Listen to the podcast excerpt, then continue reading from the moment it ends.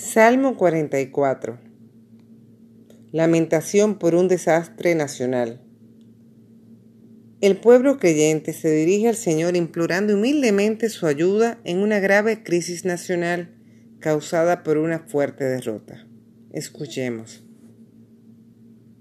Lo escuchamos, oh Dios, con nuestros oídos, y nos lo transmitieron nuestros padres. Las hazañas que en su época tú hiciste, con tu propia mano en otros tiempos. Para implantarlos, expulsaste a naciones y para extenderlos, maltrataste a pueblos. No conquistó al país su propia espada, ni su brazo los hizo vencedores, sino que fueron tu diestra y tu brazo y la luz de tu rostro, porque los amabas. Tú, mi rey y mi Dios, es quien decide las victorias de Jacob. Por ti hundimos a nuestros adversarios y en tu nombre pisamos a nuestros agresores.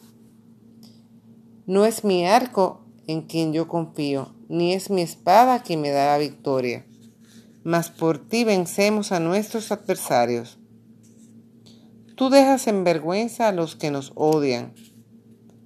A Dios cada día celebramos y sin cesar alabamos tu nombre. Ahora, en cambio, nos rechazas y humillas y no sales al frente de nuestras tropas. Nos haces ceder ante el adversario y los que nos odian saquean a gusto. Nos entregas como ovejas a la matanza y nos dispersas en medio de las naciones. Vendes a tu pueblo por un precio irrisorio y no ganas nada con tu negocio. Nos haces el escarnio de nuestros vecinos, todos en derredor se burlan y se ríen. Servimos de escarmiento a las naciones y los pueblos menean la cabeza. Tengo siempre delante de mí deshonra y enrojece mi rostro la vergüenza al oír los insultos y blasfemias, al ver el odio y la venganza. Todo esto nos pasó sin que nosotros te olvidáramos o rompiéramos tu alianza.